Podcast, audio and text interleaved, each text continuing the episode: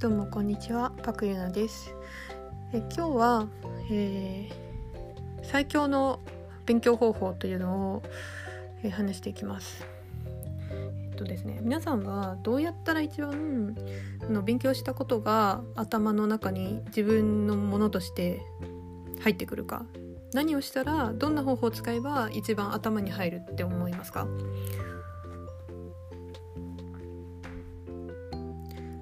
でこれ結構有名な話かなとは思うんですがいやどうなんだろうな。あの学習したことがどうやったら一番定着するのかというと,、えーと、他人に教えると一番身につきやすいということが言われていて他人にきちんと教えることができればそれはあの90%の内容が自分の中にちゃんとえー、記憶されている定着していると言われてます。で、えーと、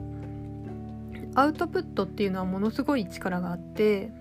例えば、まあ、一番その定着しやすいのは他人に教えるっていうことなんですけどあとはまあ自分でやってみる自分で経験してみるっていうのも、まあ、アウトプットに、えー、入りますね。あとはうんと、まあ、グループでグループ討論したりだとかそういったことも自分で発信することになるのでそれはものすごく、えー、定着率が高くなります。で逆に、えーと、頭に入りづらい勉強方法っていうのはまず一番が、まあ、講義を聞くだけっていうのはこれはほぼ全く自分の頭に入ってないと思っていいです。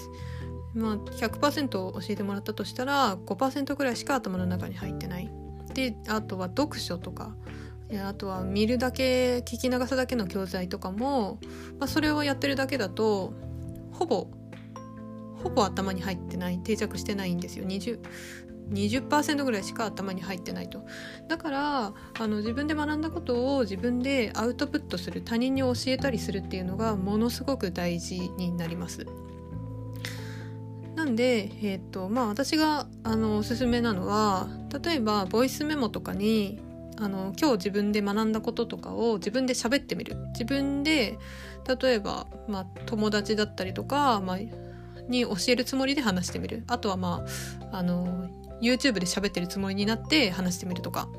教えるつもりになって話してみるとかするとあの自分があのどれだけ分かってなかったのかっていうのが分かると思います意外と教えてもらったことを自分が他人に教えようとすると話せなかったりするのでそこで自分の学習の定着度っていうのを把握するのはとってもおすすめです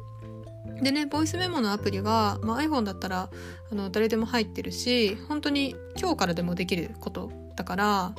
あのやってください。まあ、やるとあの自分がどんだけ分かってないかっていうのが分かってあやばいってなると思うしあのはい是非